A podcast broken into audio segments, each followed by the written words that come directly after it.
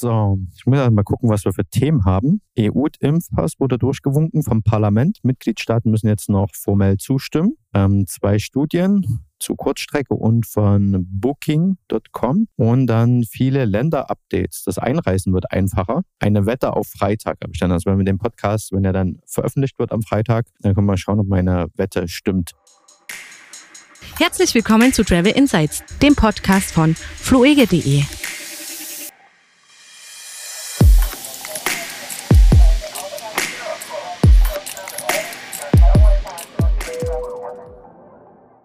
Dann würde ich sagen, können wir einfach starten mit unserem Podcast Nummer 40 von fluege.de. Ich begrüße euch, liebe Hörerin. Mein Name ist Kevin. Hallo Kevin. Ja, danke und begrüße Frank. Schönen guten Tag. Ich habe das Gefühl, heute ist irgendwie entspanntere, ruhigere Audiostimmung hier. Ja, ich bin ja jetzt kein großer Fan von Verschwörungstheorien, aber heute ist der 40. Podcast und die Inzidenz auf Mallorca ist bei 20. Die ist hochgegangen. Wenn du quasi unsere Folgen durch zwei rechnest, kommst du auf die Inzidenz von Mallorca. Okay, und wo, wo sind wir in Deutschland gerade? Also es ist bei 21,6 laut Zeit, aber... Was sagt denn unsere Corona-App? Da können wir vielleicht gleich zum ersten Thema kommen, das Update. Genau unsere fantastische Corona-Warn-App. Weiterhin sperriger Name, aber tolle Funktion. Und genau, die 7-Tag-Inzidenz in Deutschland ist bei 19,3. Und warum kommen wir auf die App?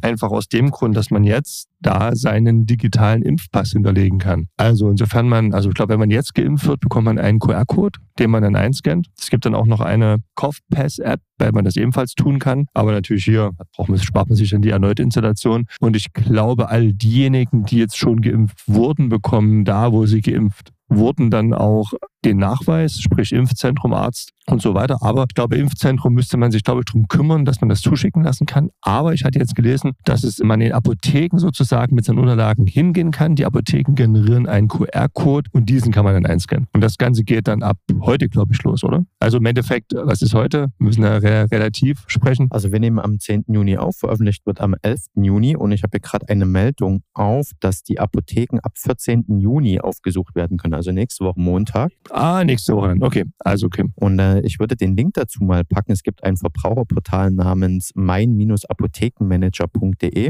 Mein-apothekenmanager.de packe ich mal in die Show Notes. Und da kann man wohl nachschauen, welche Anlaufstelle da dir so ein QR-Code ausstellen würde. Teilnehmende Apotheken können sich seit Montag auf dem Portal anmelden. Also seit äh, diese Woche Montag, was hatten wir da? Den, den 7. Juni können sich Apotheken auf dem Portal anmelden. Also das heißt, wenn jetzt in seinem Postleitzahlgebiet, ähm, wenn man da noch nichts findet, dann einfach mal warten oder halt direkt mal bei der Apotheke dann anrufen, nachfragen, bevor man da jetzt losmacht. Aber da kann man vorab schauen, ob die Apotheke dazu in der Lage ist, das, den QR-Code auszustellen. Das würde ich gleich mal nutzen. Äh, oder hast du noch was dazu? Nein, das war eigentlich genau das, das Portal das hatte ich gestern auch gesehen, da wollte ich nachschauen, ob ich schon eine Apotheke finde, und vielleicht schon ein paar, ob man das schon nutzen kann. Aber da stand halt eben jetzt genau drin, die Apotheken selbst sollen sich erstmal registrieren. Das heißt, da können wir jetzt noch gar nicht sagen, wie, wo, aber ich denke mal, alle größeren werden das wahrscheinlich machen. Aber insgesamt finde ich gut, dass es doch jetzt so schnell vorangeht, weil das, glaube ich, ja, auch gerade fürs Reisen sehr wichtig ist, dass man jetzt nicht wirklich seine ganzen Unterlagen neben Pass oder Impfpass mit sich rumträgt, sondern dass man alles ganz praktisch halt auf dem Smartphone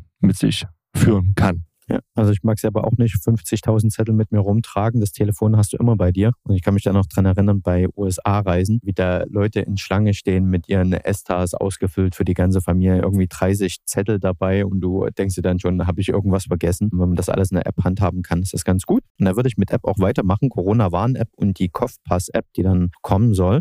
Das ist ja eher ein deutsches Produkt und auf EU-Ebene soll es ja den EU-Impfpass geben, beziehungsweise den äh, digitalen grünen Nachweis. Der wurde jetzt beim EU-Parlament durchgewunken, ist also freigegeben und die EU-Mitgliedstaaten müssen den wohl noch zustimmen. Das wohl eher formell. In zwei Ländern ist die, äh, diese App schon aktiv zu nutzen, in Kroatien und Dänemark. In Deutschland ist man noch bei Feldversuchen. Angepeilt ist, dass Ende Juni das auch funktioniert mit diesem mit diesen EU-Impfpass. Offizieller Start auf EU-Ebene war sowieso der 1. Juli. Also ab da wollte man komplett ready sein. Die Mitgliedstaaten haben dann noch eine Ausrollfrist von sechs Wochen. Und wie du gerade sagst, das soll das Reisen vor allem vereinfachen, ähm, dass man dann vor allen Dingen innerhalb Europas eine gemeinsame App hat, äh, wo es auch keine Diskussion am Flughafen gibt. Dazu würde ich auch, wenn wir hier auf Europa-Ebene sind, habe ich zwei Studien entdeckt. Bevor wir zu den allgemeinen Länder-Updates kommen, würde ich das mal kurz ein bisschen zum, ja, kann man sich mal antun, so ein paar Zahlen. Und zwar die Kurzstrecke bleibt unverändert. Destatis, das ist das Deutsche Amt für Statistik. 2020 waren mehr als 50 Prozent der Flüge, genau genommen 53 Prozent der Flüge in Deutschland Kurzstreckenflüge. Im Vergleich zu 2019, also da hatten wir ja noch nicht so viel mit Corona zu tun, waren es 54 Prozent, ist also nahezu gleich geblieben. Man muss dann sagen, Kurzstrecke ist hier definiert mit einem Flug von weniger als 1000 Kilometer. Also damit kommt man aus Deutschland heraus auch ins Ausland. Ist vielleicht gerade interessant, weil wir die Diskussion haben, zum einen mit den Grünen, dass sie äh, sich mal irgendwie komisch geäußert haben oder in den Medien das ein bisschen ausgeschlachtet wurde, dass am liebsten Kurzstreckenflüge in Deutschland verbieten äh, verboten gehören sollen. So ist, glaube ich, grammatikalisch richtig. Und in Frankreich haben wir ähnliche Anstrengungen. Also hier zählen Flüge unter 1000 Kilometern zu, die auch ins Ausland gehen können. Immerhin, rund drei Viertel dieser Kurzstreckenflüge gingen auch ins Ausland. Und diese Passagierflüge in Deutschland haben 2020 wurden 9,75 Millionen Tonnen CO2 verursacht. 740.000 Tonnen davon waren durch Inlandsflügen verursacht, also 8 Prozent, mal so ein bisschen einzuordnen. Ich würde irgendwann mir gerne mal eine Folge vornehmen, wo wir das mal. Ja, würde ich tatsächlich auch mal vorschlagen, dass wir uns mal ein bisschen detaillierter beschäftigen, weil das glaube ich doch etwas, ja, jetzt nicht so ein, das kann man nicht so einfach eigentlich äh, mal hinwerfen und sagen, wir wollen diese Flüge abschaffen. Ich glaube, da sind viele Faktoren, die man auch einfach berücksichtigen muss. Eine gute Idee, lass uns das gerne mal in einer dedizierten Folge mal besprechen. Ja, wir hatten das schon mal in einer Folge hinten raus eher so als eine Art Rausschmeiße oder nice to know gehabt. Ähm, würde ich wirklich gerne mal aufbereiten. Flüge sind natürlich Verursacher von CO2, aber in welchem Verhältnis das steht, zum Beispiel zum Privat-Pkw, das ist äh, Verursacher Nummer eins in Deutschland, können wir da gerne mal aufbereiten. Aber das bringt mich zur, zur nächsten Studie praktisch, die mir unter die Fittiche kam, von der ich gelesen habe, von Booking.com. Unter die Fittiche wolltest du sagen? Fittiche? Unter die Finger? Das sagt man nicht Fittiche. Nee, das bedeutet eigentlich, wenn dich um jemanden kümmerst, ich nehme jemanden unter meine Fittiche. Aber wir sind ja sowieso ein Klugscheißer-Podcast, von daher ähm, denke ich, es ist okay, dass ich dich korrigiert habe. Fittich ist laut deutschem Wörterbuch Flügelschwinge. Richtig. Die Fittiche des Adlers. Man nimmt jemanden unter seine Fittiche. Okay, also mir kam zu Ohren, beziehungsweise habe ich über eine Booking.com-Umfrage gelesen. Und zwar Booking.com hat fast 30.000 Personen zu ihrem Reiseverhalten befragt. 1.000 davon kamen aus Deutschland. Insgesamt ging die Studie, wurde die in 30 Ländern durchgeführt, beziehungsweise die Befragung genau genommen. Und zwar wurde da nachgefragt, wie sehr hat denn in Zeiten von Corona, in dieser Pandemie, die Leute ihr Reiseverhalten überdacht. Nummer eins war, glaube ich, dass die meisten Müll vermeiden wollen. Das ist jetzt wahrscheinlich auch für diesen Podcast weniger interessant. Aber immerhin, knapp ein Drittel erklärte, die Corona-Pandemie habe die Überzeugung reifen lassen, künftig nachhaltiger zu reisen. Reisende wollen Overtourism vermeiden. Und da habe ich hier bei den Kollegen von Reise von Neun, die würde ich mal kurz zitieren. Glaubt man, der Umfrage steht außerdem die Rücksichtnahme auf die lokale Bevölkerung ganz oben auf der Liste. Rund zwei Drittel der Befragten wünschen sich demnach auf ihren Reisen authentische Erlebnisse verbunden mit der lokalen Kultur. 75 Prozent teilen die Meinung, dass ein besseres kulturelles Verständnis und die Erhaltung des kulturellen Erbes von entscheidender Bedeutung sind. Und 67 Prozent wollen laut Booking nach eigenen Angaben sicherstellen, dass die Wirtschaft wirtschaftlichen Einnahmen der Branche gleichmäßig auf alle Gesellschaftsschichten verteilt werden. Außerdem würden 64 Prozent beliebte Reiseziele und Attraktionen meiden, um nicht zu Überfüllungsproblemen beizutragen. Die bevorzugten Sie bevorzugten deswegen weniger häufig besuchte Orte, heißt es in der Umfrageauswertung. Also generell finde ich das tendenziell ganz gut. Ähm, die Frage ist natürlich auch, wie schnell sind dann nicht überlaufene Orte überlaufen und die überlaufenen Orte nicht mehr überlaufen. Aber äh, tendenziell ist das natürlich auch meine bevorzugte Form des Tourismus, authentische Erlebnisse. Und ich glaube, da gibt es auch einen guten Blog, ähm, der heißt Travel Insights. Da kann man recht viele Artikel auch in diese Richtung schon lesen, wenn man sich auf so eine Reise vorbereiten will. Ganz praktisch, glaube ich. Ja. Mal ein bisschen Werbung in eigener Sache das Thema hatten wir auch ein bisschen, äh, als wir diese Lissabon-Folge hatten, äh, so dieses typische Touri-Attraktionsspots einfach mal abhaken, aber dass doch das eigentlich Wertvolle ist, wenn du irgendwo in eine Seitengasse kommst oder aufs Land und dich dort mit Land und Menschen beschäftigst. Vorzugsweise, wenn man natürlich ein bisschen mehr Zeit mitbringt. Ich glaube, auf einem Kurztrip ist das immer etwas schwieriger. Aber ähm, genau darum wird sich ja der Podcast auch perspektivisch wieder mehr drehen. Das war jetzt pandemiebedingt natürlich sehr stark äh, fokussiert auf Covid. Aber ich denke, wir werden jetzt auch bald wieder mehr unserem Namen gerecht. Travel Insights heißen wir ähm, und auch wieder mehr Insights bringen. Also die Reisesaison geht los. Ich glaube, da können wir uns noch einiges abgreifen. Ich habe noch hier die Zahlen, weil ich dann selbst bei Booking mir auch mal die Studie angeschaut habe. Habe ja gerade eben die Kollegen von Reise von 9 zitiert. 64 Prozent der Deutschen ja, würden äh, gerne dieser, diesen Overtourism auf Hotspots vermeiden. Insgesamt lag die Quote, also bei diesen 30 Ländern sogar bei 80 Prozent. Also es scheint im Ausland sogar noch beliebter zu sein, dass man sich irgendwo abseits der Touristen, Metropolen, Hotspots absetzt. Daten, die ich auch noch direkt bei Booking gefunden habe, wie man denn diesen Overtourism vermeiden möchte. 51 Prozent wollen nicht der Hauptreisezeit verreisen. 48 Prozent wollen überfüllte Orte vermeiden, vermeiden und 63 Prozent wollen sehr touristische Orte umgehen. So Booking.com. Ganz interessant. Ich selbst habe meinen Urlaub bisher immer stadtmäßig gehalten. Dito. Ja, und äh, ich sehe das aber selbst, wenn ich vor allen Dingen in der Pandemie war, bin ja mehr in der Natur unterwegs, ja, und werde jetzt meinen nächsten Urlaub schon geplant in Kroatien, auch äh, typisch mit Mietwagen verbringen und einmal quer durchs Land reisen. Wenn da jemand Tipps hat, unserer Zuhörerin, dann bin ich ganz offen. Vielleicht können wir auch mal jemanden einladen. Würde mich freuen, so ein paar Geheimtipps zu erfahren. Aber da sind wir dann wieder bei dem Punkt, ne? Wenn sich Geheimtipps rumsprechen, dann sind die lange, nicht mehr lange geheim. Das ist dann das Paradoxe auch in unserem Podcast. Ne? ähm, ansonsten, ja, Dito bei mir steht auch eher Richtung Natur mal dieses Jahr schauen. Und ja, da sind wir uns doch mal wieder reisetechnisch einer Meinung, Kevin. Sehr gut. Mal gucken, ob wir uns treffen oder ob wir wieder Bis jetzt Reisezeittechnisch sind wir ja mal knapp aneinander vorbeigeschrammt, ne, in Destination. Dann lass uns zu Länderupdates kommen. Und das geht heute, glaube ich, zack, zack, wie aus der Pistole. Viele Länder haben gelockert, die Inzidenzen gehen runter. Letzte Woche ist es passiert, Italien ist kein Risikogebiet mehr. Das bedeutet, wenn du zurückkommst, musst du nicht mehr in Quarantäne hier in Deutschland. Für Geimpfte und Genesene gilt das ohnehin nicht. Bitte dran denken, Flugreisende müssen einen negativen Corona-Test vorweisen, wenn sie zurückfliegen wollen. Portugal lockert seine Reisebedingungen auch noch einmal, beziehungsweise die Bedingungen im Land. Das würde ich jetzt nicht konkret als Reisebedingungen bezeichnen. Ab 14. Juni, also ab kommenden Montag, dann, wenn viele Leute wahrscheinlich in Apotheken sich ihren QR-Code abholen, dann haben Restaurants in Portugal bis 1 Uhr nachts geöffnet. Bisher war das bis 22.30 Uhr und es gibt auch keine Einschränkungen mehr bei Öffnungszeiten der Geschäfte. Ich habe äh, später noch einen kleinen Tipp zu Portugal oder meine kleine Wette platziert für morgen, für Freitag, also für unsere Zuhörerinnen für heute. Sammelmeldung für Spanien, die Niederlande und Frankreich. Bisher musstest du ja immer einen PCR-Test vorweisen, einen negativen SARS-CoV-2-Test, maximal 72 Stunden alt, wenn du einreisen möchtest. PCR ist genauer, aber auch teurer. Zahlst du gut und gerne schon mal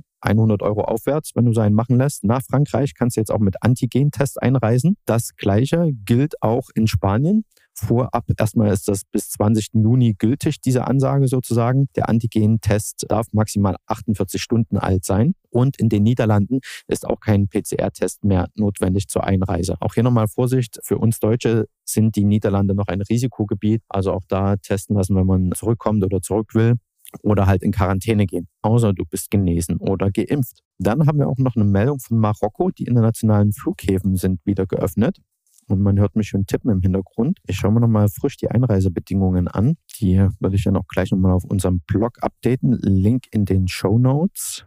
Äh, Marokko ist noch weiterhin ein Risikogebiet. Bisher ist die Einreise noch grundsätzlich gesperrt, aber ab dem 15. Juni sollen Reiseverbindungen von und nach Marokko eingeschränkt mit Sonderflügen und Fähren wieder möglich sein. Und du kommst als Deutscher auch rein. Sehr gut. Ein PCR-Test ist erforderlich. Der darf nicht älter als 48 Stunden sein. Das Testergebnis muss in französischer, hilfsweise englischer Sprache vorgelegt werden. Die Vorlage eines PCR-Tests ist auch für Geimpfte oder Genesene erforderlich, so unser Auswärtiges Amt. Also dann dann habe ich hier Thailand, äh, da sind die Inzidenzen etwas hochgegangen, das ist also die Tendenz nach oben, ja. Aber der Öffnungsplan war ja schrittweise sich zu öffnen für internationale Touristen und man will daran auch festhalten. Ab 1. Juli soll die Insel Phuket öffnen. Bis dahin hat man vor, dass die Herdenimmunität hergestellt ist im Land also im, in Phuket selbst. Da sind 460.000 Einwohner. Bisher sind die bei 56 Prozent Impfrate. Das soll bis 1. Juli noch auf 70 Prozent ansteigen.